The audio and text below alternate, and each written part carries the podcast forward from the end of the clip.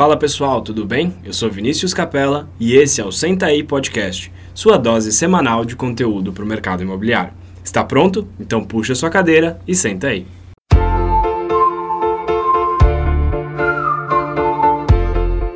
Fala pessoal, tudo bem? Antes de começar o episódio, eu queria dar um breve anúncio para vocês que agora o Senta aí Podcast tem o seu Instagram próprio isso mesmo, a gente tem, além de um Instagram, um grupo no Facebook para a gente trocar experiências, debater sobre os episódios, sobre carreira, sobre o que vocês quiserem conversar, a gente tem lá. Eu vou deixar aqui na descrição do episódio o Instagram e o grupo, mas já, deixo, já digo de antemão que o Instagram é arroba Podcast e o grupo eu vou deixar o link para acesso aqui na descrição. É só você clicar ou é só você digitar no seu navegador que você já vai estar tá entrando por lá. Não perca essa oportunidade, pessoal. E valeu. Forte abraço e bom episódio para todos. Fala pessoal, bem-vindos a mais um episódio do Senta aí Podcast. Eu sou Vinícius Capella, tô aqui com o Vini Pinedo. Fala Pinedo. Fala pessoal, tudo bem? E estamos hoje com um convidado especial, Edgar Ueda. Fala Edgar, bem-vindo. Eu que quero agradecer os Vinis aí, o Pinedo e o Capela. Estamos juntos, vamos arrepiar aí com esse conteúdo, hein? Bora lá, bora lá. Obrigado, Edgar. Para a gente começar, queria que você contasse aí um pouquinho da sua história, quem é o Edgar, Uh, como é que você começou no mercado imobiliário? Conta um pouco pra gente, Edgar. Fui com 19 anos no Japão, voltei para o Brasil em 2010. Em 2011 eu entrei no mercado imobiliário. Na época ainda sem muita pretensão, sem muita noção da grandeza do mercado de onde eu eu estaria, né? Claro que eu sempre sonhei muito grande, pensei muito grande, mas não tanto assim no mercado imobiliário ao ponto que eu cheguei, o que eu construí até hoje.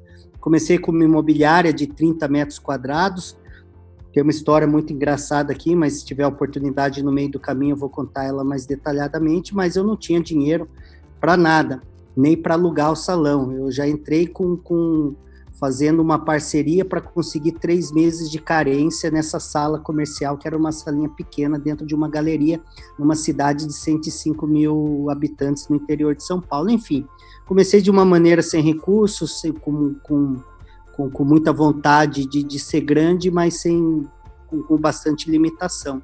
Mas aí fui expandindo, fui crescendo, virei empreiteiro, virei construtor, virei incorporador, estava faturando aí é, mais de 30 milhões já no meu segundo ano.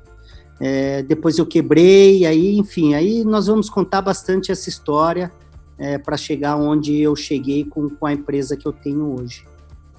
Boa. Ô Edgar, eu já fiquei, já fiquei curioso para falar a verdade aí da história engraçada. Conta pra gente. Não, uma, uma história engraçada é, na verdade, foi essa. Eu não tinha dinheiro para alugar. Era uma galeria que tinha mais de, de 30 lojas e eu sempre fui vendedor. Eu falei, olha, eu tenho treinamento de vendas aqui para todos os seus lojistas. O cara falou, ah, eu não tenho dinheiro para contratar agora. A gente está com a verba limitada. Falei, não, você me dá três meses da sua sala aí que eu quero montar meu escritório ali. Ele falou, fechado. E aí começou. Então, ou seja, é uma espécie de escambo, permuta. Eu tenho, enfim, várias histórias dentro do mercado imobiliário. Isso já gera um aprendizado aqui, Vini. Eu acho que para quem quer fazer alguma coisa, ele encontra o caminho. Tem muita gente aí no nosso mercado, principalmente, que vive dando desculpa e justificando que não faz, que não consegue pelas suas limitações, seja externas ou internas, né? Ou seja, do mercado, ou seja, da política, ou internamente. Ah, eu não tenho dinheiro, então não vou empreender. Eu não tenho dinheiro, então não vou contratar. Eu não tenho dinheiro, não vou abrir um, um meu escritório. Ou seja, você tem um caminho mais inteligente é, que você consegue realizar suas coisas, claro que de maneira ética e idônea. Então, é, eu vou aqui ensinar vários pulos do gato aqui. Eu criei hoje a maior empresa de vendas de remanescente estoque do país. Vendi 16.557 unidades em 40 cidades e mais de 14 estados nos últimos seis anos, né? Eu já intermediei 4,2 bilhões em contratos imobiliários. Então, é, esse é um pouquinho do, do meu histórico dentro do mercado imobiliário. Nós vamos falar um pouquinho mais na frente. Boa, vamos, vamos começar a explorar um pouco, Edgar, esse seu começo com a imobiliária. É, em que cidade que você começou, Edgar? Eu comecei, eu nasci numa cidade de 13 mil habitantes, que chama Pinhalzinho, interior de São Paulo. Quando eu voltei do, do Japão, eu não queria mais voltar à cidade, não tinha, não tinha muita expectativa de crescimento lá, fui para uma, uma, cidade próxima, né? Mais ou menos 60, 70 km, que chama Itatiba, que fica uhum. do lado de, de Campinas. Olha, por incrível que pareça, eu conheço Pinhalzinho, já estive em Pinhalzinho. Que legal, cara. Então você sabe que é uma cidade de, de, de meia dúzia de ruas, né? É, é aquela, aquela famosa história da, da cidade de primeira, né? Que é. quando você engata a segunda, você já saiu dela. Que bom, que bom que eu não menti, olha, que bom. Não, mas é engraçado, porque eu, eu passei um final de semana em Pinhalzinho, uns dois anos atrás. É, a natureza lá é muito bonita. Eu lembro que eu fiquei num, num lugar bem, bem interessante ali. É. Que é curioso. E, e, você começou a imobiliária lá? Não, não, eu comecei em Itatiba, né? Ah, Itatiba, é verdade. Eu, eu, saí da minha cidade com 19 anos de idade. Então, uhum. é, saí com 19 anos, então eu tô praticamente aí há 22 anos é, fora da minha cidade. Tenho amigos, familiares, mas hoje moro em Balneário Camboriú. Até três, até três semanas atrás eu morava em, em Campinas, né? Então, tô aí sempre abrindo e fechando novos ciclos, né? Entendi. Edgar, analisando a sua história e também o que você comentou aqui, eu gostaria de saber de você, o que, que você percebeu que mudou do mercado imobiliário, costumes, até a gente pode pensar nos tipos de cliente que você atendia para os tipos de cliente que você atende hoje. O que, que mudou de quando você começou para hoje? Aí eu acho que é natural, né, Vini? É, bom, os dois são Vinis, vamos falar Vini já para facilitar. É, é, natural que, que o mercado, em qualquer área, não só o segmento imobiliário, vocês sabem que, vocês já sabem porque vocês já foram entrevistados também no meu podcast, que eu sou autor best-seller, meu primeiro livro ficou 12 semanas na lista dos mais vendidos, eu lancei o segundo, que chama Desvendando a Caixa Preta do Sucesso, e agora eu estou lançando meu terceiro, que é o Poder do Método, que é só do mercado imobiliário, tem 508 páginas, e estou escrevendo mais dois. O ano passado eu fiz 78 palestras para 85 mil pessoas. Já fui três vezes chamado para fazer o TEDx, que é, são histórias que inspiram e a maior plataforma de, de, de histórias do mundo. É, baseado em tudo isso, eu entendi que eu faço muita modelagem, eu estudo muito outros mercados, até para trazer coisas diferentes para o nosso mercado imobiliário. Então, é, é, natural que o mercado, ele, ele, qualquer segmento, ele tenha sua evolução. Algumas mais lentas, outras mais rápidas. Então, o mercado imobiliário, ele vem evoluindo é, é por osmose, vem evoluindo organicamente. Agora, tem alguns players do mercado que ele vem acelerando essa mudança, né? Ela, é, então, por exemplo, hoje eu acho que, aliás, acima de tudo, você tem que entender primeiro de pessoas, né? Esse é o primeiro ponto. Então, quanto mais você estuda sobre pessoas, entende, interpretar o que a pessoa quer, o que ela deseja, o que ela precisa, e você ser esse suporte, você ser esse meio de facilitação para ela, você já está na frente de muitas pessoas. O segundo ponto, tecnologia. Tem muita gente que, pô, é a internet, o digital, é, enfim, tecnologia e digital já é coisa de passado.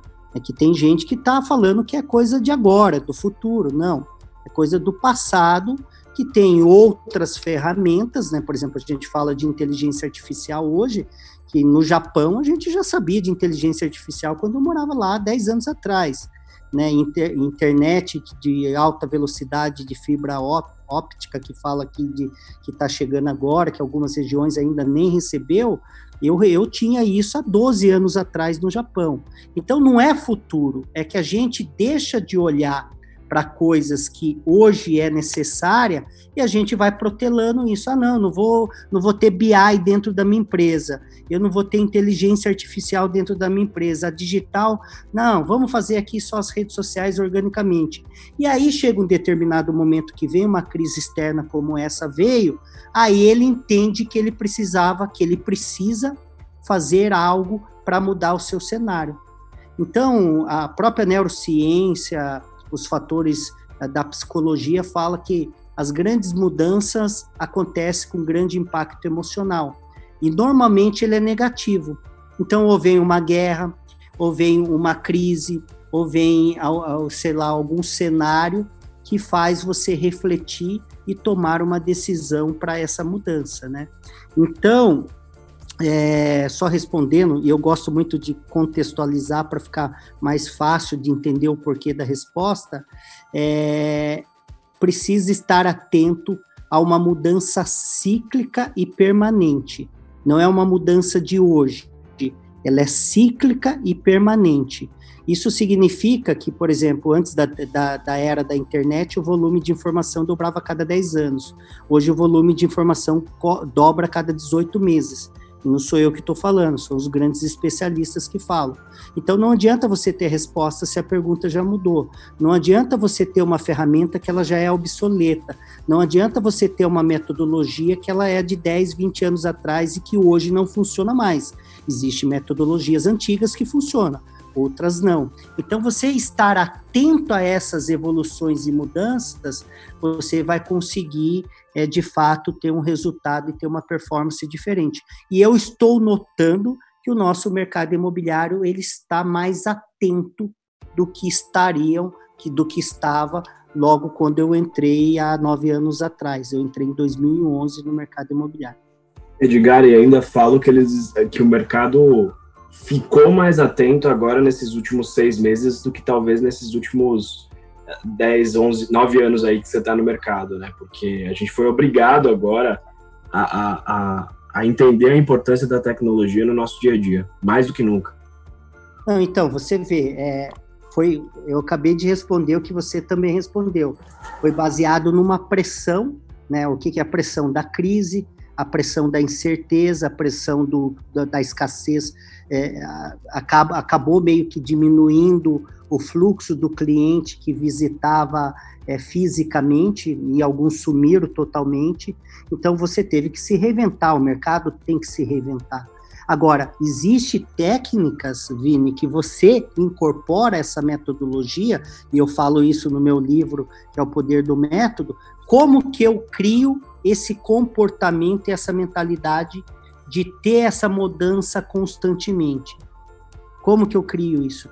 Porque eu não preciso esperar apanhar, errar, perder para mudar, concorda? A gente pode ah. ter, é, é, como que fala, mudanças disruptivas o tempo todo. Como, por exemplo, você entra numa empresa que tem um departamento é, de inovação.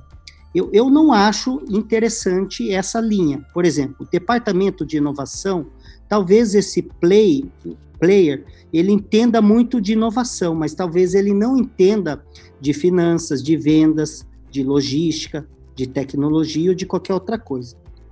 O que que, na minha opinião, deveria ter as empresas? Em todos os departamentos, ter um ambiente de inovação. Então, finanças precisa inovar, tecnologia precisa inovar, é, porque tem muita gente que acha que tecnologia já é inovação. Não, tem tecnologia já está mais passada do que, né?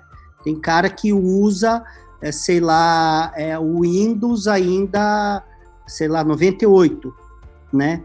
Então, ou seja, tem hoje o Windows, sistema operacional muito mais inovador, com muito mais ferramenta, com, com menos bug, que vai te ajudar, né? vai te dar menos dor de cabeça e resolver mais os seus problemas ou atender suas necessidades.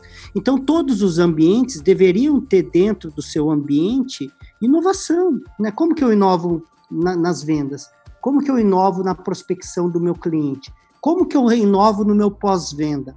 Como que eu inovo no, no, meu, no meu funil de, de, de vendas? Então, é, é, falta a gente ter um, uma evolução é, do que se trata empreender, empreendedorismo. Né?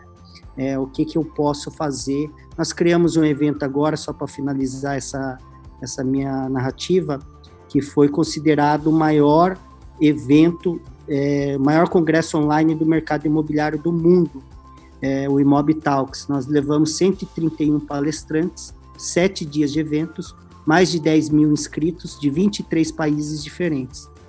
Então, ninguém até hoje, nem aqui, nem nos Estados Unidos, nem na Europa, conseguiu fazer um evento com tanta grandeza como nós fizemos.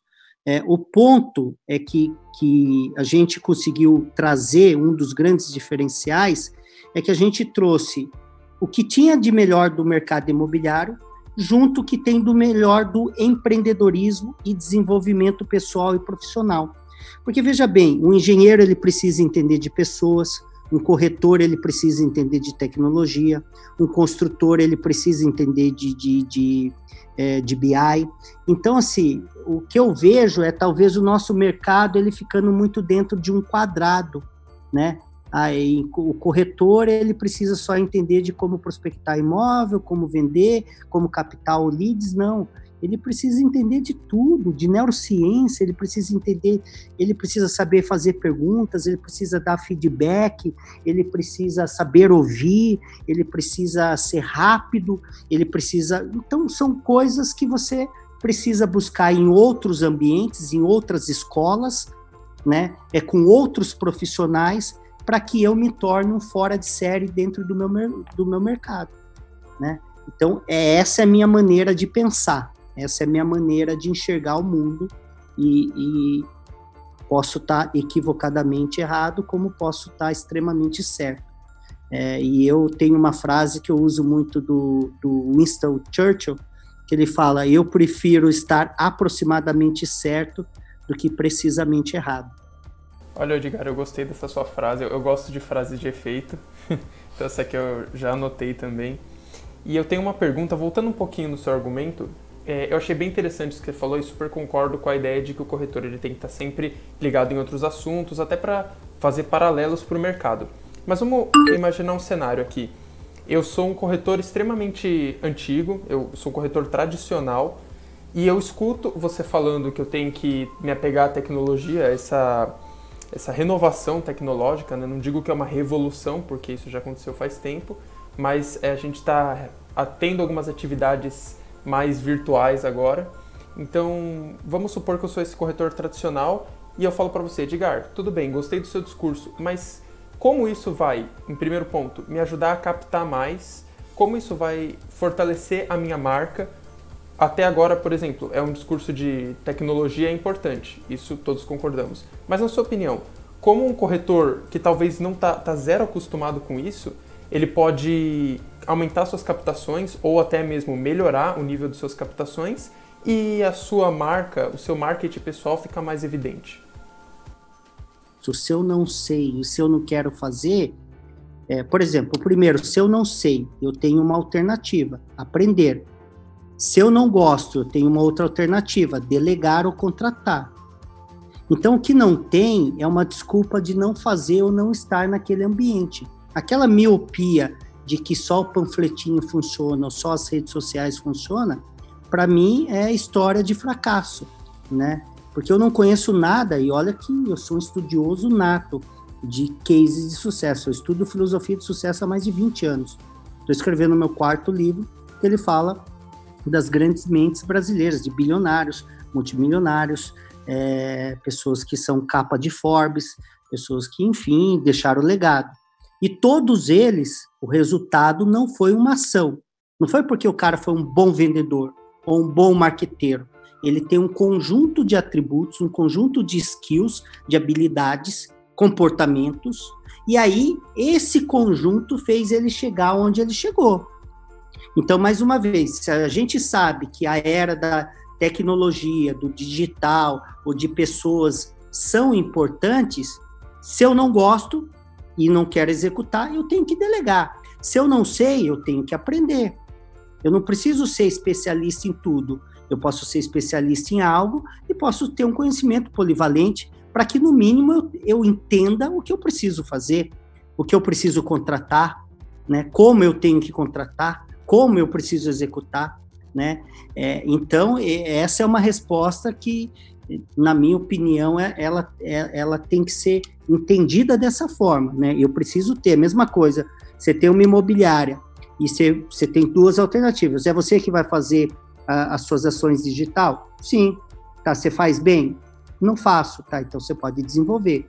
Ah, mas eu não gosto de fazer isso, eu não dou bem, ficar lá nas redes sociais, gerando conteúdo, ficar respondendo direct, ficar tal, tal. Ok, contrata, contrata uma agência, ou contrata um funcionário, coloca ali dentro. Não tenho dinheiro, faz parceria. Né? Então, assim, mais uma vez, existe um caminho mais inteligente, menos mais estratégico, menos doloroso, mais barato, mais assertivo. Qual que é esse caminho? Eu preciso ter conhecimento, né? Sem conhecimento, eu, eu faço uma analogia, uma metáfora como uma caixa de ferramenta. Se você tem dentro da sua casa uma caixa de ferramenta que só possui martelo, a minha pergunta é: com martelo você consegue fazer tudo? Não. Você não consegue consertar todos os seus problemas dentro do, da sua casa só com martelo. Outra coisa, tem muita gente que é o seguinte: ele sai apertando todos os parafusos, porque ele vai na tentativa de erro e acerto. Na minha opinião, leva tempo e custa caro.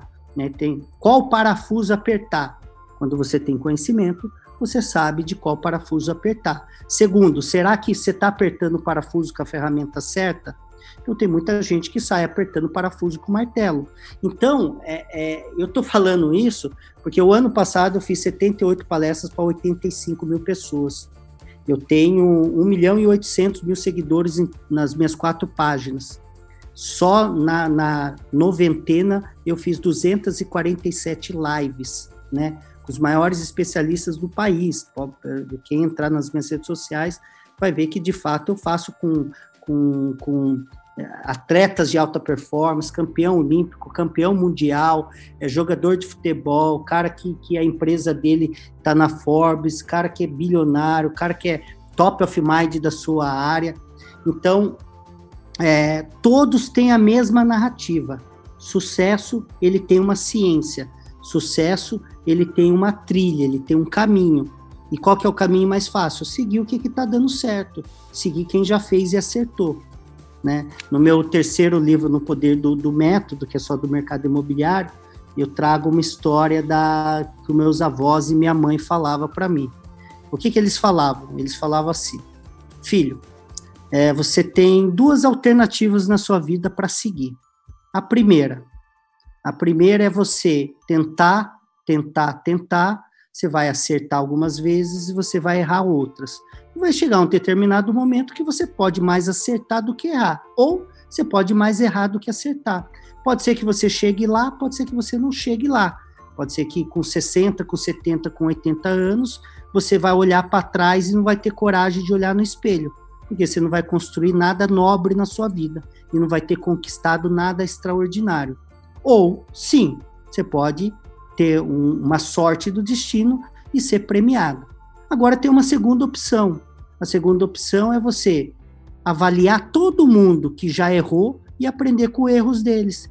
E avaliar todo mundo que já acertou, ou a maioria das pessoas que acertaram, que você possa ter conhecimento na sua vida, e aprender com elas. Qual que foi o caminho de sucesso? O que, que elas fizeram para acertar? E no final, sempre deixava uma reflexão para mim. Você é que vai decidir qual o caminho que você quer seguir o caminho 1 um, ou o caminho 2. A decisão sempre vai ser sua. Então eu, como não fui o cara mais inteligente na minha vida, na minha escola, e também não fui o cara mais burro, eu fui pelo segundo caminho, aprender com quem errou e aprender com quem acertou. E por isso que eu criei o que eu criei. Né? Então, é, e a gente precisa entrar agora no assunto das estratégias, como eu faço para vender os meus os empreendimentos e vender é, no auge da crise é, 35 milhões e 6 horas, é, 741 unidades em dois dias. Como que eu faço para vender o um empreendimento que eu não vendo há 13, que não se vende há 13 anos é, e vender em 65% no final de semana? Como que você pega um empreendimento que lançou uma vez, foi um fracasso, lançou duas, três, quatro, foi embargado, e em 120 dias eu zerar 650 unidades em 120 dias. Então, isso tem método, tem processo, tem metodologia. Então, é, é isso que, que a gente vai discutir aqui no nosso bate-papo. Edgar, e uma coisa eu fiquei na mente aqui, você falou de conhecimento e, né, assim como os nossos ouvintes também, né, estão atrás desse conhecimento por meio desse podcast, que, assim, debate pronto, que assuntos você diz para os nossos ouvintes, assim, um, dois e três? Qual seria o seu top 3 assuntos que o corretor tem que saber, não necessariamente sobre o mercado imobiliário, mas que você acha que agrega muito no conhecimento dele, óbvio, para resultados melhores no futuro? Olha, é, é, desafiador porque é o seguinte, cada um tem uma demanda, né? Por exemplo, o cara, ele, ele, ele, eu, eu sempre gostei de, de trabalhar dois itens dentro da minha área. Por exemplo, aquilo que eu tinha como sabotador, né? E aquilo que eu tinha como potencializador. Então, eu sempre fui um, um, um bom vendedor. É, depois fui desenvolver a minha área de comunicação, depois fui desenvolver minha área de marketing, depois de estratégia e fui desenvolvendo outras áreas. Mas eu tinha sabotadores, por exemplo, eu sempre ganhei muito dinheiro, fiz muito dinheiro, só que eu não sabia administrar o dinheiro. Então vamos lá, se você tem um balde de água, eu sempre gosto de fazer analogias, coisas simples que fica fácil de entender. Você tem um balde de água e você é um especialista em tirar a água do poço. Você é o cara que tira a água do poço com a maior velocidade. Você vai lá em menor tempo. E aí você tira, só que toda vez você precisa depositar essa água para buscar novas águas. E você deposita nesse balde que está furado. Cara, você vai cansar, cansar, cansar, porque seu balde nunca vai ficar cheio. Porque ele tem um gap, ele tem um sabotador. Seu balde está furado. E você não tem visão para entender que seu balde está furado. Então, é, não adianta o cara, ele, por exemplo, e eu vou falar isso no nosso mercado. Tem muita gente que ele prospecta lead, ele não sabe se relacionar com pessoas. Tem gente que, que, que sabe prospectar, mas não sabe fechar. Tem gente que não sabe fazer um pós. Ele, por exemplo, eu agora eu, eu vim para Balneário e, por exemplo, cara não liga para perguntar se, se eu fiquei contente com o imóvel, se não teve uma insatisfação. Aí, por exemplo, eu peguei aqui um, um imóvel mobiliado, deu problema na, na eu tive que sair aqui no exaustor, eu tive que sair e resolver aqui porque, pô, isso eu estou falando de três dias de uso do imóvel. Então, assim, não basta você ser um PhD em uma coisa. Hoje, se você não tiver essa polivalência, mais uma vez, eu não falo você, você como um super-homem, mas a sua instituição, a sua organização, a sua empresa precisa ter. Então, eu preciso saber prospectar, mas eu preciso saber fechar. E eu também preciso saber entregar. Tem muita gente que vende, vende, vende e não sabe entregar. Ele entrega com atraso, ele entrega um produto com má qualidade. Eu vou dar um exemplo que aconteceu hoje. Hoje, nós fomos num restaurante que ele tem como nome farofa, que é assim, a especialidade deles. Primeiro que eles colocam uma farofa pronta, que você compra em qualquer supermercado. Porra, especialidade, já começou errado aí. Segundo, aí eles me ofereceram uma carne suculenta que é um tibone tal, tal. Nós pedimos mal passada. A carne veio duro, bem passado. Agora vamos lá. Do que adianta você ser bom na história?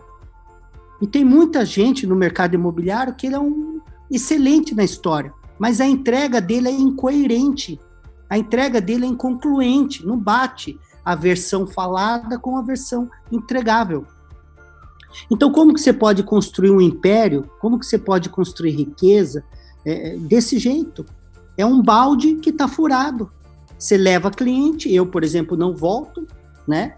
Eu não volto porque se de nada atendeu a minha expectativa. E tem um terceiro erro ainda.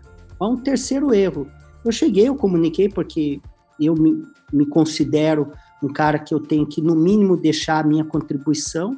Eu chamei o garçom que me atendeu, falei, olha, só para feedback, tá? É, a carne veio, enfim, muito bem passada. Eu mostrei, né, tal, tal. Falei, ela, ela tá dura, né? Não tá aqui. É, isso não tá legal, isso não tá legal. Ele simplesmente falou, ah, desculpe, e virou as costas. Se é eu como empreendedor, e aí vocês vão entender a cabeça do comerciante, do empresário e do empreendedor. Eu só vou falar aqui a cabeça do empreendedor. Se sou eu ali, dono do restaurante, eu falaria duas coisas. Eu poderia dar uma carne nova pro cara, para o meu cliente. Eu poderia dar um desconto ou não cobrar dele, ou poderia dar um voucher desconto com o mesmo valor para ele voltar ali e comer de novo naquela refeição. Empreendedor é isso. Comerciante, ele está preocupado apenas no dinheiro dele, como o que aconteceu nesse restaurante. Então é muito fácil você entender quem vai ter sucesso no futuro e quem vai ser um fracassado no futuro. É fácil. Você entende pelas ações. As ações dita resultado. Perfeito, é exatamente isso. E esse, esse é um bom exemplo, porque a gente é, é, é bem, bem visível, né? Se a gente estivesse no lugar dessa, dessa pessoa, do, do garçom ou de quem estava te atendendo, é, a nossa mentalidade é outra, né? Quando você está com, com a pele em jogo, é, muito mais do que só um salário ou só prestar um serviço, você sabe a importância de manter um cliente satisfeito e de, de prestar um serviço de excelência, né? Muito bom. É, mas Edgar. nesse caso, nesse caso, não foi só o garçom, o dono veio até a mesa. E o dono não teve a, a cabeça. Então, o garçom bom. poderia ter a cabeça de intraempreendedor. O que, que é um intraempreendedor? É o funcionário que trabalha como se fosse dono. Ele, ele, eu, eu, fui garçom. Eu estou falando, eu usei muito esse caso porque eu fui garçom. E quando estava errado, o cara estava insatisfeito, eu tinha a cabeça de falar: ou eu vou trocar, ou eu não vou te cobrar. Uhum. É simples assim. Eu estou insatisfeito com aquela comida. Agora, ele me obrigou a comer uma comida ruim, uma comida e fez eu pagar o total da entrega que ele não me entregou. Uhum. Ou seja, não tem o funcionário não tem cabeça de intraempreendedor e o dono tem cabeça de comerciante. É, exatamente. Boa. Verdade, é um bom exemplo. Gostei do exemplo. Edgar, vamos, vamos, vamos falar um pouquinho agora sobre, sobre os lançamentos. É, esse é um tema que, para o nosso podcast, ele é inédito. Acho que é o primeiro convidado que tem essa especialidade em, em, em lançamentos. E tem bastante ouvinte nosso que trabalha com lançamentos. Uh, e aí eu queria entender de você como é que você caiu no mercado de lançamentos. É, essa é uma outra história que um pouco dolorida no passado e engraçada hoje, né? É, em 2013 a minha empresa estava faturando mais de 30 milhões e aí nós começamos a usar muito alto, ser muito agressivos, eu abri uma segunda filial no Centro-Oeste, comecei a trabalhar com megas construções, que eu era construtor e incorporador também, e aí quebrei, fiquei com uma dívida de quase 4 milhões, e a gente tinha 86 funcionários fixos, tivemos uma grande é, decepção, dor, é, mas não saímos do mercado, né? Normalmente a tendência é quando o cara quebra e alguns mudam de mercado, achando que o mercado que é o culpado, né? E a gente entendeu que era, éramos nós, era falta de alguma competência ou incompetência em algumas áreas. Na verdade, o significado é o mesmo, só dói menos, depende de como você fala. E aí eu entendi que eu precisava me aperfeiçoar em algumas áreas. E, e fui buscar essa. E aí, no início de 2014, que foi onde a gente estava ferrado financeiramente, eu tinha que ter alguma alternativa de começar a ter é, entrada de dinheiro até para pagar conta e sobreviver, né? E aí eu, eu, tinha uma grande habilidade que era vender, né? Vender e marketing, né? Eu fui diretor de marketing da maior rede de supermercado de estrangeiro no Japão. É, tive três agências de publicidade. E aí eu falei, porra, marketing eu sei fazer, vender eu sei fazer, gosto. E aí tinha um empreendimento no interior de Tocantins, que estava com mais ou menos quase dois anos com obra atrasado. É, tinha um empreendimento com o nome Tinha Lago, mas o lago estava seco, ele já tinha sido embargado uma vez e ninguém queria mais comprar o empreendimento. Ele vendia uma, duas unidades por, por mês, é, vendia meio por pressão. E, e aí nós fomos lá para reestruturar isso. Aí passamos a vender em média de 120, 130 unidades por mês. Então, foi um puta case, né?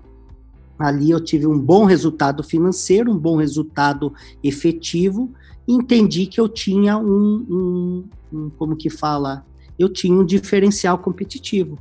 É, só que a gente já estava no auge da crise, era um empreendimento queimado, e aí eu fui me especializando nisso e me tornei o maior player de vendas de estoque remanescente e hoje um dos maiores de vendas de lançamento do país. Né? E, e, o que que o que que você acha que fez a diferença para vocês, Edgar? O que que o que, que vocês fizeram que de fato uh, fez com que esse empreendimento girasse? Quais foram as técnicas que vocês usaram nesse caso e depois nos outros? Primeiro, antes de falar da técnica, é o seguinte: técnica por técnica não é a solução. Porque vamos entender o seguinte: por que, que um engenheiro, um arquiteto ou um corretor que ele tem as mesmos skills e habilidades, um ganha um, por exemplo, 15 mil reais por mês, outro 50 e outro está faturando um milhão. Se tecnicamente, de repente, eles têm a mesma formação na mesma universidade, tem, se, tem uma especialização no estrutural, em qualquer área, porque não é a técnica que define só, né? É, eu acredito que é um conjunto de fatores e principalmente a mentalidade que você possui. Vamos entender o seguinte para ficar mais fácil de entender. Você só acessa o software que você possui. Tem muita gente que toma decisões erradas porque ele tem poucas informações para tomada de decisão, né? Então, se você, por exemplo, tem poucas decisões para tomar decisão, você toma decisão com qualquer coisa. Vamos voltar no, no, martelo? Se você só tem martelo na sua casa, tudo que você enxergar, você enxerga como prego, né? Então, é, é importante a gente entender que mentalidade, que é o que o meu primeiro livro, O Poder de Dar a Volta por Cima, o Kintsugi, ele fala muito. Muda a mentalidade, expande a mentalidade. Esse é o primeiro ponto. Agora vamos falar um pouco da técnica. A técnica é o seguinte: todo empreendimento virgem ou todo empreendimento já não performado, remanescente estoque, primeiro precisa saber fazer um bom diagnóstico. Primeiro precisa fazer o diagnóstico e a qualidade desse diagnóstico determina. Vamos dar um outro exemplo para ficar fácil de entender. Dos 56 empreendimentos que eu peguei, dos 45 empreendimentos quebrados, que não estava tava péssimo, não estava vendendo, é, eu posso te garantir que 80% ou a 90% tinha uma pesquisa de mercado. A minha pergunta é, mesmo com a pesquisa de mercado falando que ia dar certo, por que, que deu errado? Aí tem algumas informações que a gente precisa entender.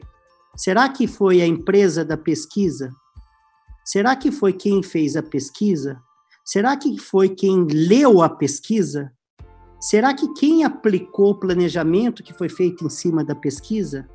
Você entende que tem um conjunto de variáveis que, se você não entender qual parafuso você está dia diagnosticando e qual parafuso você vai apertar, você não vai acertar? Então, é, é, é, o resultado ele é um conjunto de ações, atributos, características que eu tenho que saber avaliar isoladamente. Então, o primeiro ponto é saber fazer um diagnóstico e a qualidade desse diagnóstico ele é muito importante. Segundo ponto, planejamento. E o planejamento ele precisa. Vamos falar primeiro do planejamento. A maioria das pessoas fazem um planejamento pelo viés extremamente otimista, que vai dar certo, que tudo isso aqui. Aí a minha pergunta: e se não vender? E se o corretor que você colocou não é um corretor qualificado? Então, e se o marketing não funcionar? E se a agência? E se a tabela que eu criei eu não, não soube precificar de maneira é, é, inteligente, de maneira estratégica? Então, quando você começa a fazer e se, e, e aí pecar pelo excesso e não pela falta, de repente você pode ter respostas diferentes. Quando eu falo de estratégia, que é o terceiro item, tá? Você estratégia o que que ele é? Ele é algo para você fazer de forma mais rápida, mais assertiva, mais barato, errar menos, ser menos doloroso. Então, quais são as estratégias que eu preciso saber e imprimir para chegar ao meu destino com mais qualidade, com mais velocidade, com mais assertividade? E tem gente que não, não tem nada de estratégia. Ele não consegue ter esse, essa leitura, esse viés, esse, esse, esse ambiente estratégico dentro do seu, do seu empreendimento. Então, estratégia é fundamental, né? E aí tem outros itens aqui, que aí a gente vai falar, eu posso até contar alguns cases aí de alguns empreendimentos que eu fiz, para mostrar algumas estratégias que eu tive e alguns outros ambientes que, que faz é, a, a você ter um melhor resultado. O que, que eu vejo para os vines que estão aqui fazendo essa intermediação? O que, que eu vejo aí para quem está nos ouvindo aqui? É, sabe aquela, a, aquele, hoje, na minha opinião, que é a falta de ter uma mentalidade de futuro, uma mentalidade de um bilionário. A maioria das pessoas veem que 100% é melhor do que 50, ou que 50 é melhor do que 20 e que 20 é melhor do que 5. Se a gente entender que, por exemplo, os sócios da Ambev, o Sucupira e o Teles, um tinha 3, 5%, eu nem sei isso hoje, na época que eu li o livro, na época que eu li as matérias, hoje tem um patrimônio de 17 bilhões e 24 bilhões, que deve ter muito mais ou, ou, ou menos, não sei, mas o importante é entender a lógica. A minha pergunta é, o que, que você prefere? Ter 100% de um faturamento de 100 mil ou de um milhão, ou ter 5% de um faturamento de um bilhão? Essa é uma pergunta que muda a resposta né? É, que muda totalmente o conceito do que, puta, eu sozinho. Outra coisa, esse é o primeiro ponto. Então, ele não quer compartilhar. Nós estamos vivendo a era do dividir para multiplicar. Então, é melhor eu ter uma equipe multidisciplinar dentro do meu empreendimento, do meu lançamento, da minha organização, e, e me, me, mesmo ganhando menos, mas vendendo mais rápido e errando menos, do que qualquer outra coisa. Segundo ponto, as pessoas não sabem fazer conta direto. Perdão, as pessoas, eu, eu, me equivoquei. Algumas pessoas não sabem fazer conta. Vou te dar um exemplo. Se você vende um empreendimento em dois anos, e se você vende um empreendimento em três meses, o seu resultado não é igual. Ele nunca vai ser igual. Resultado financeiro. Por mais que o seu resultado em unidade seja eu vendi 100% o meu empreendimento, o seu resultado financeiro ele mudou. O seu ROI mudou, o seu TIR mudou, a sua exposição de caixa mudou, tudo mudou. Porque o dinheiro na linha do tempo ele tem significado diferente. Fora o risco que você está correndo de não vender, de não performar. A gente tem os novos entrantes, a gente tem crises que a gente não tem controle.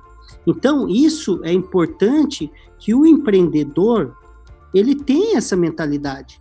Então, primeiro, não é percentual que define, sim, é o quanto que entra no seu bolso, é resultado final. Segundo item, tem uma equipe multidisciplinar, tá? Terceiro item, tem os melhores, porque às vezes o cara tem uma equipe multidisciplinar, ele tem um bom, ele tem um vendedor, ele tem um marqueteiro, ele tem um cara do digital, mas será que esses caras são as peças chaves? São os melhores players? Né? Então eu sempre dentro da minha estrutura eu quis, mesmo pagando mais caro, selecionando os melhores players.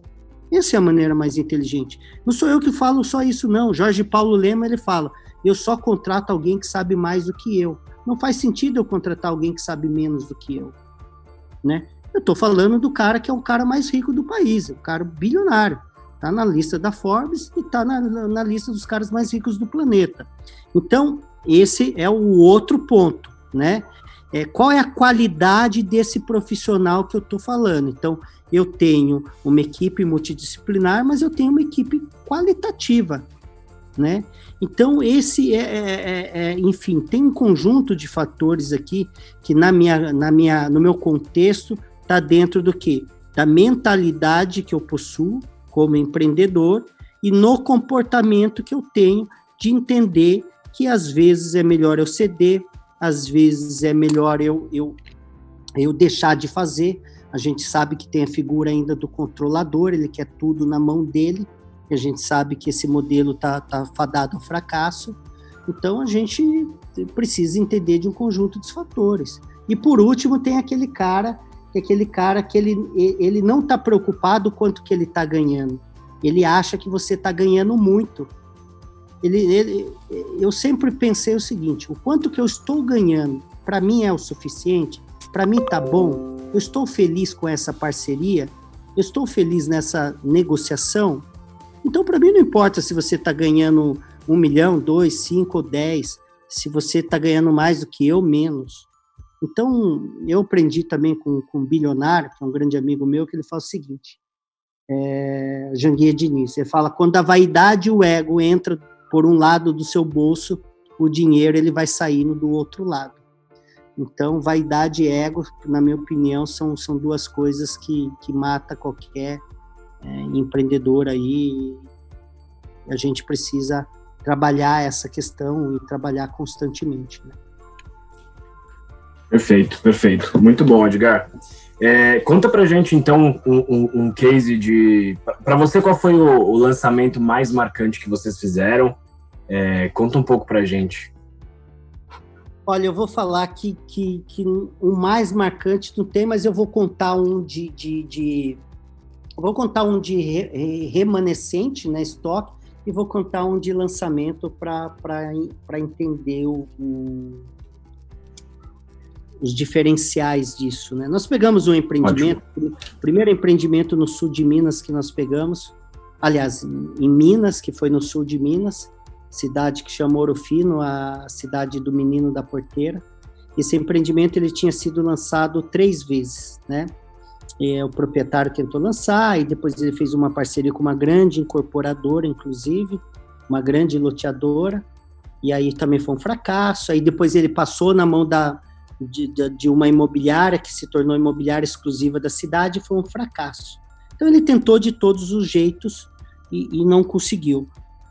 E aí nós tivemos, ele teve acesso através de uma indicação da minha empresa, nós fizemos uma reunião e eu fui na cidade, porque eu também faço um diagnóstico até para saber é, se não tem nenhum grande pepino, que a gente, pepino que eu falo, dentro de uma ilegalidade, né?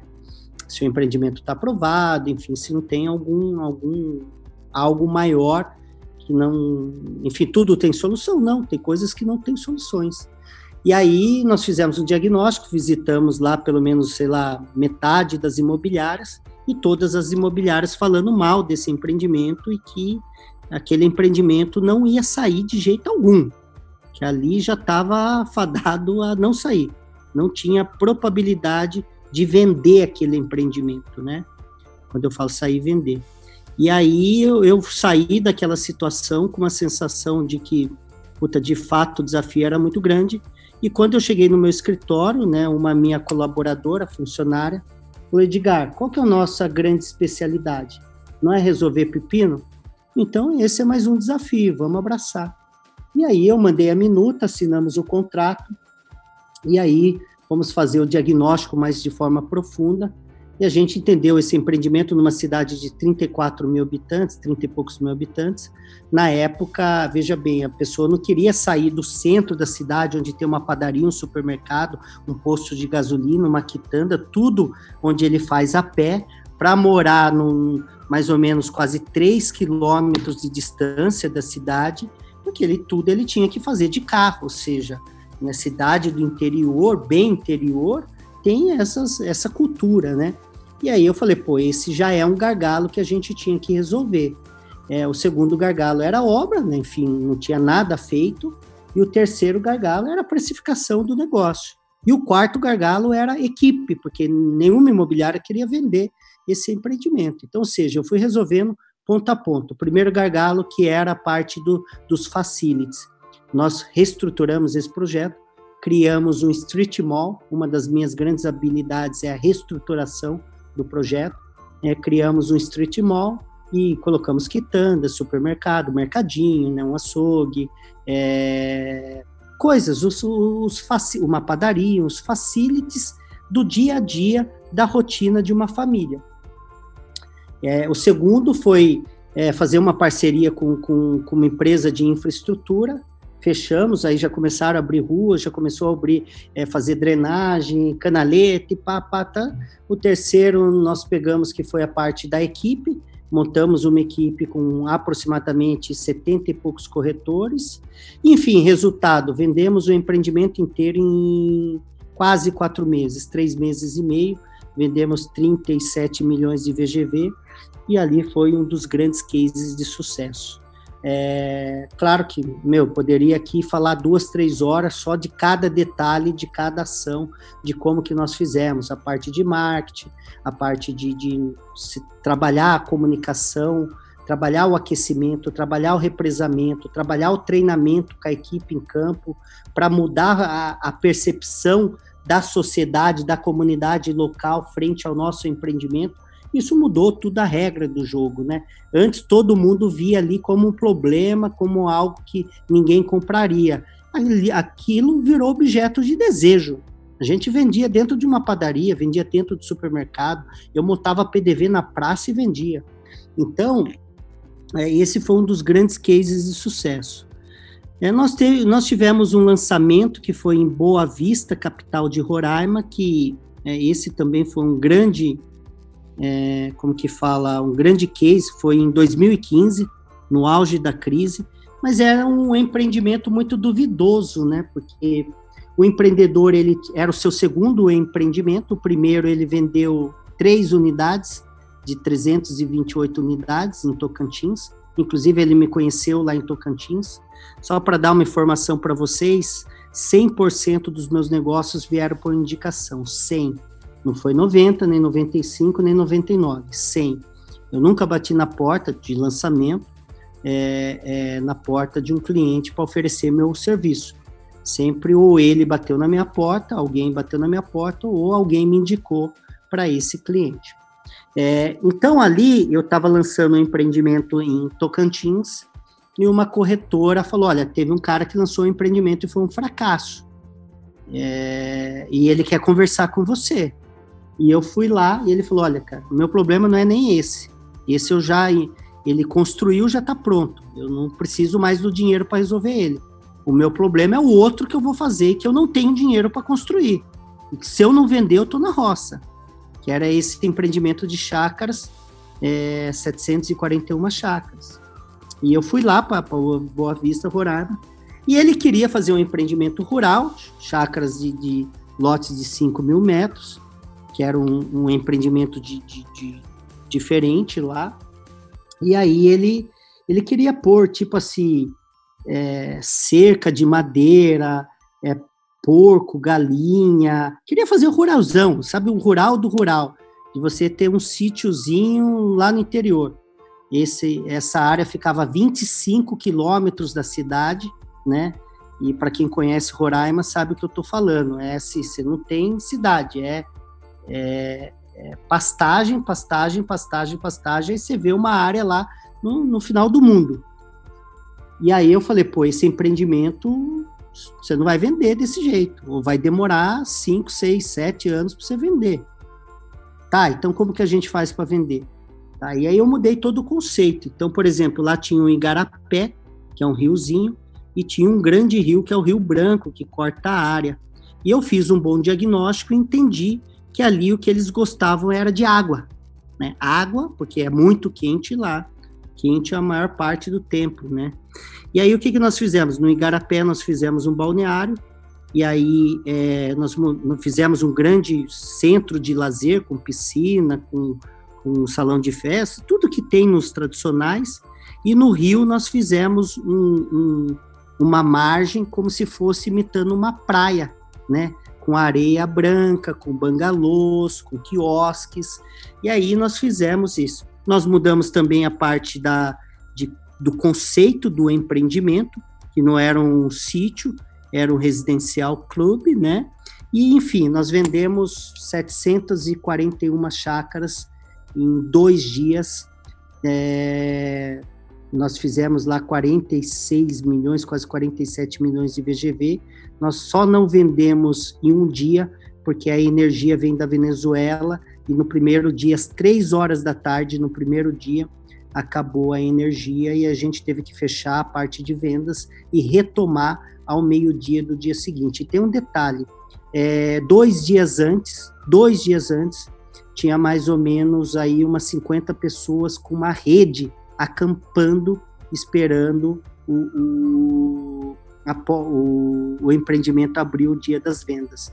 No dia que nós abrimos as vendas, abrir a abertura, que foi 8 horas da manhã, mas a nossa equipe estava às 5 horas da manhã no, do dia D, nós tínhamos 450 pessoas na fila, 5 horas da manhã, para comprar esse empreendimento no auge da crise, nós estamos falando de 2015. Então, seja, é, essa é uma das, das expertises que eu tenho, que é, é pegar um produto e deixar ele desejável.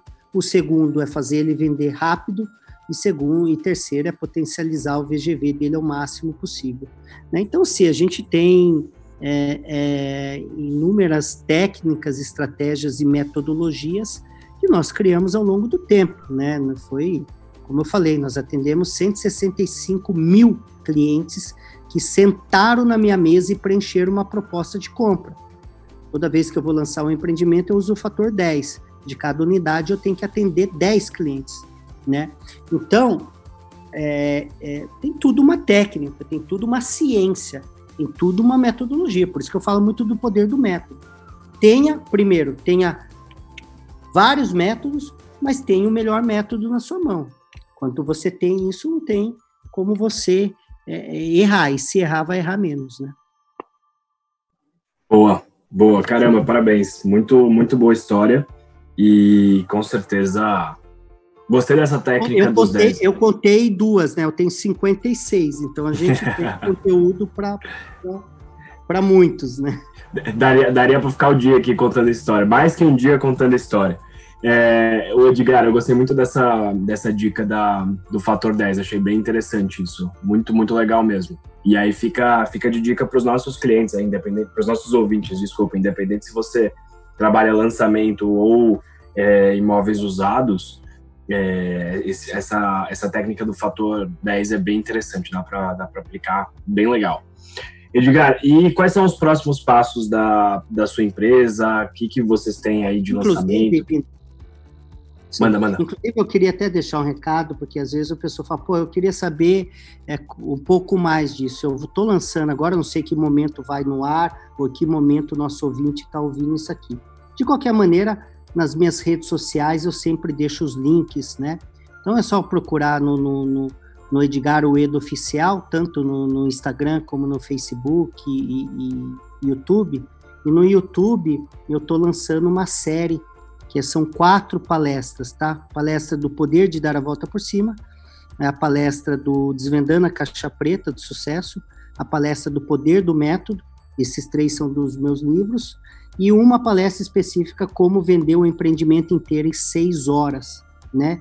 Então, eu não sei que momento, de repente, se, se não entrou no ar ainda, é, é, fique atento, porque nos próximos dias vão entrar no ar, e se você, enfim, procura aí nas redes sociais Edgar Ueda, que você vai achar esses conteúdos aí, ou entra também na neximob.com.br, é, que é o site da minha empresa. Tem muita gente que me procura vindo para fazer parcerias, que me procura para. Veja bem, eu, eu não tenho corretores na minha base, eu sou, eu sou uma empresa de inteligência e de estratégia.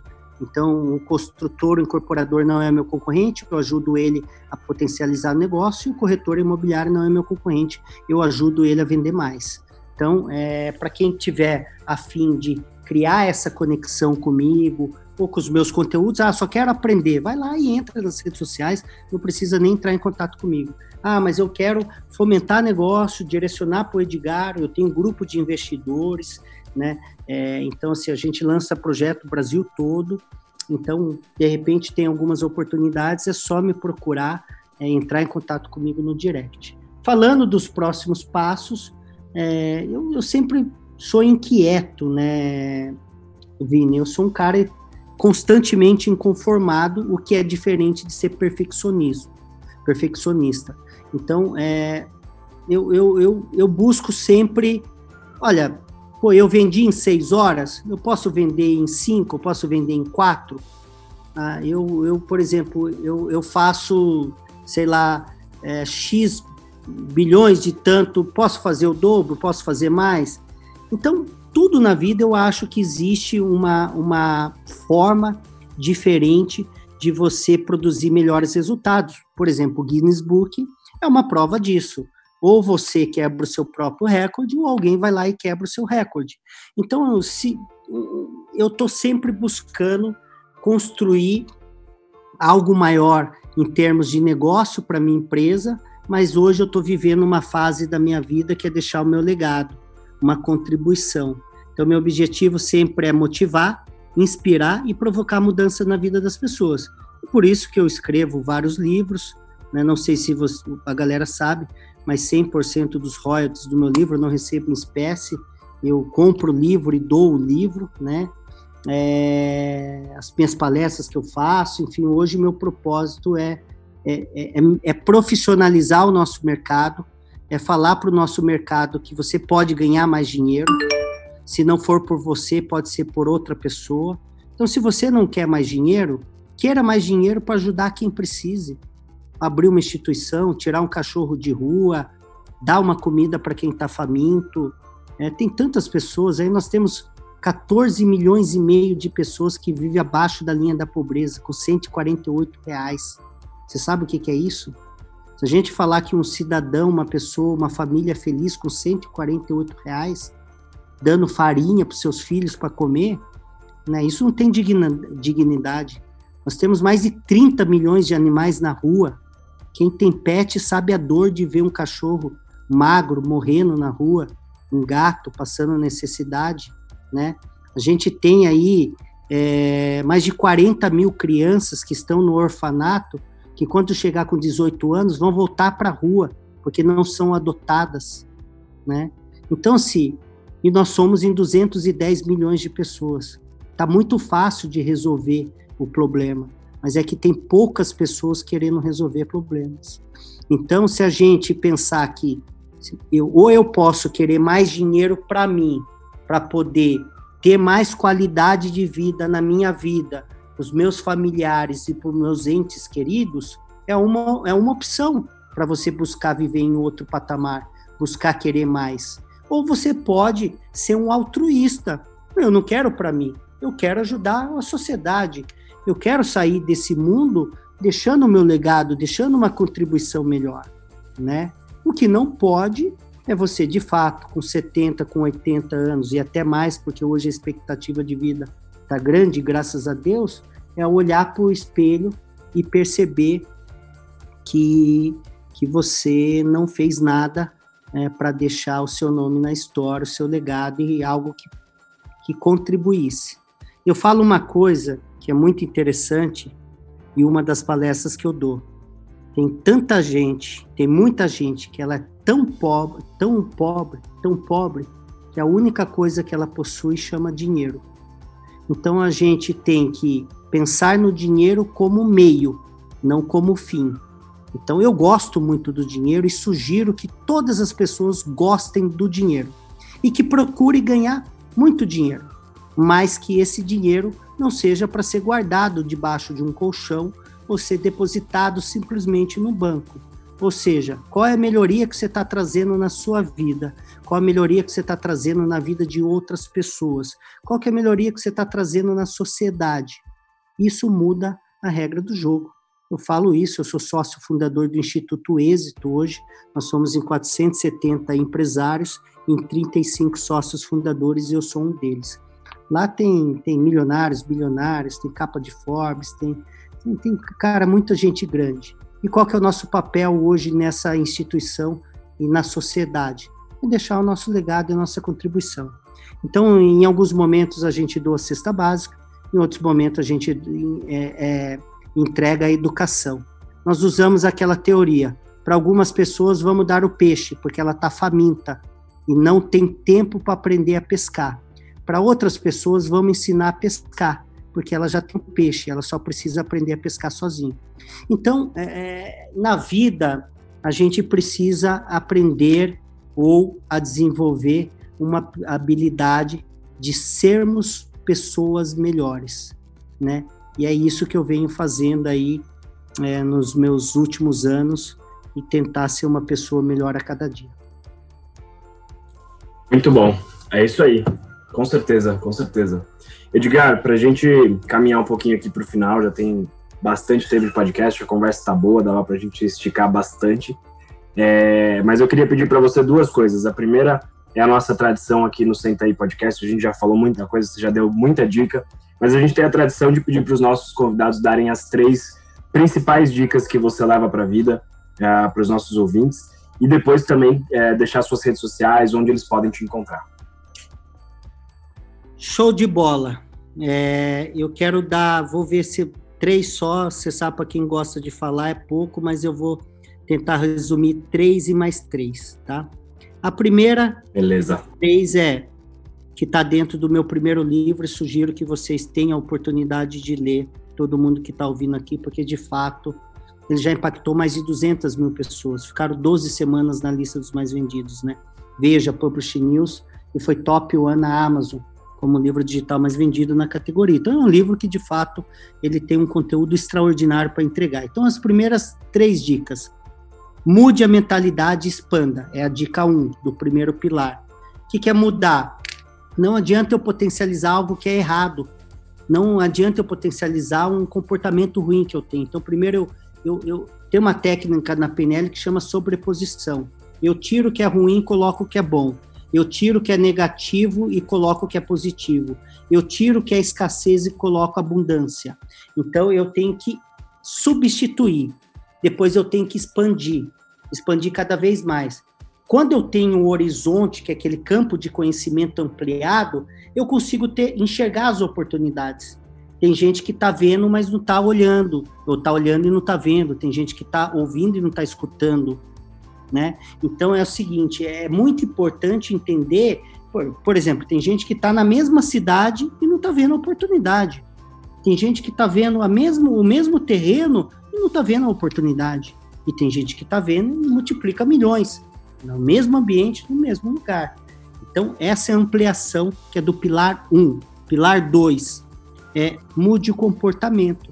Tem gente que tem um comportamento de ficar três horas na frente da TV, tem gente que tem um comportamento de ficar todo dia fazendo happy hour, tem gente que tem um comportamento de não estudar, de não ler, de não desenvolver, fez uma faculdade e já achou que é o suficiente. Tem gente que não tem um comportamento de desenvolver. Então, se mude comportamento, sempre busque modelar os comportamentos das pessoas. De sucesso. Terceiro item, adquira novos skills, que é os novos comportamentos, é, perdão, as novas competências. O que significa isso? Será que o Vini, só como sendo um bom comunicador, seria suficiente? Talvez não, talvez ele é um bom comunicador e um bom estrategista, um bom marqueteiro, um bom vendedor. Um bom... Então, quanto mais skills e mais os skills corretos para sua área, mais você vai performar.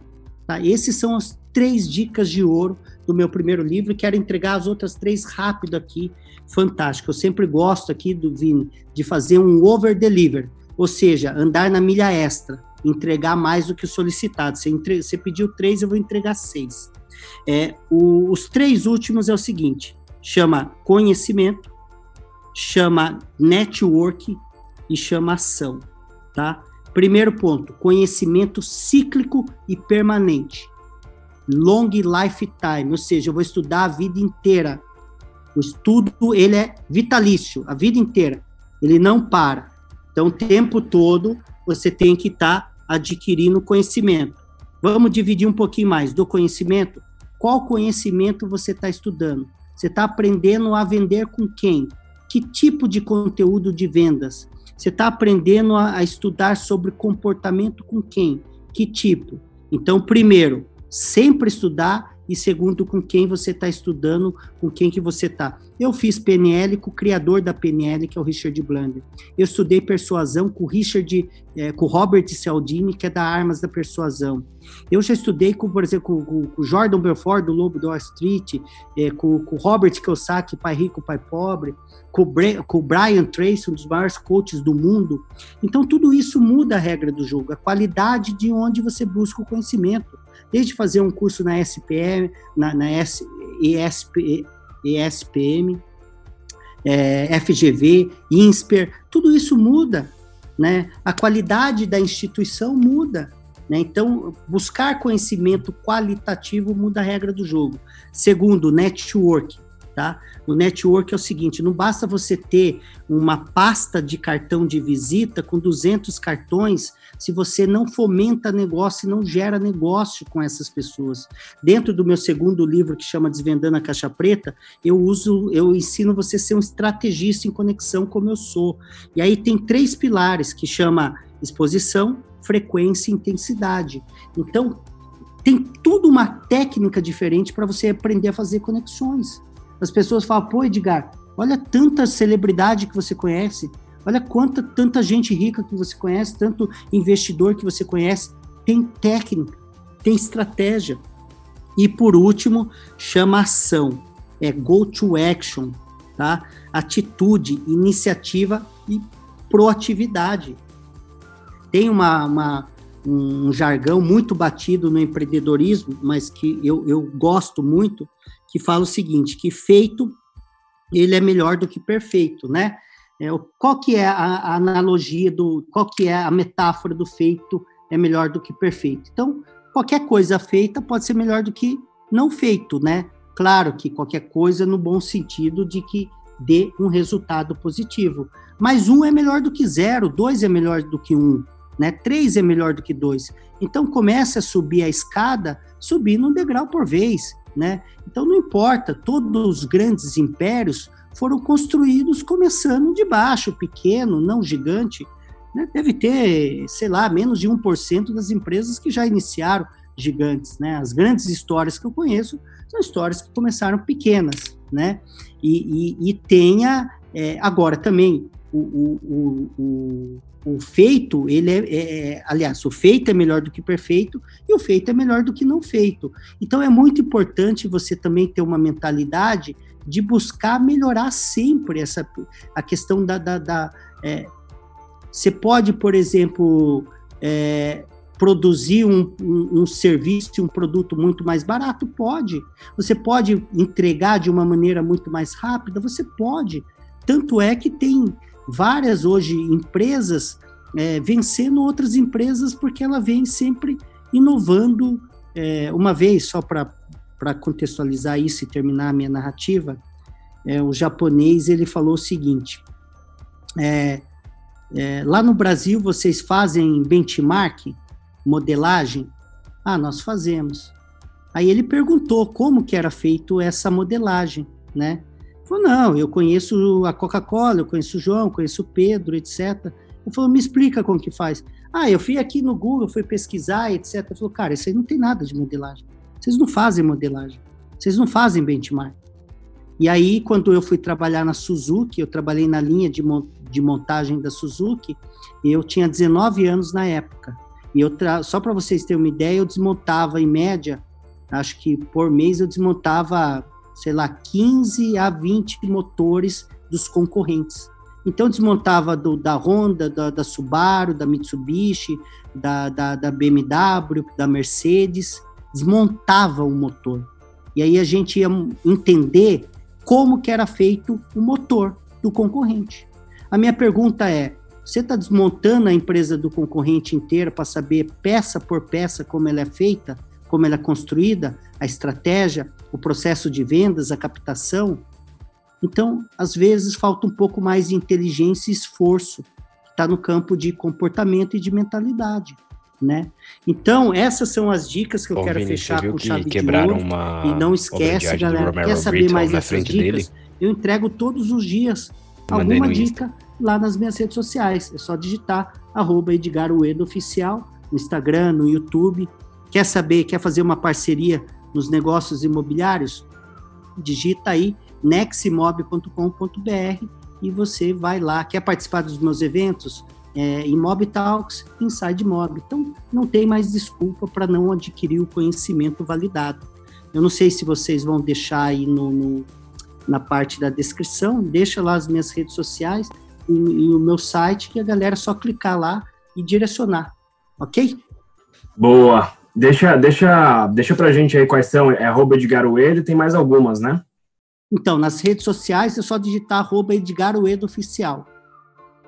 E aí no, no o meu site é neximob.com.br e os eventos também tem lá, tem um link. Se você for é, na bio é, do, do meu Instagram, lá tem todos os links também. Perfeito, Edgar. Muito, mais uma vez, muito obrigado pela sua participação. A gente vai colocar os links na descrição e todas essas informações também.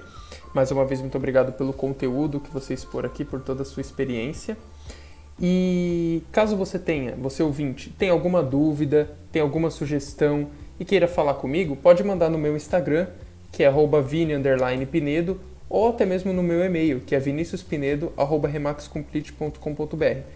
Mais uma vez, obrigado Edgar e também obrigado a você ouvinte por participar de mais um episódio. E nos vemos no, nos próximos. Tchau, tchau. Eu Valeu, quero Edgar. Eu quero agradecer a todos os ouvintes e agradecer a vocês que são jovens aí e já têm essa mentalidade, esse comportamento de estar tá contribuindo, gerando esse conteúdo riquíssimo. Galera, segue eles aí e tamo juntos, irmãos. Beijo no coração. Valeu, Edgar. Até mais. Valeu, pessoal.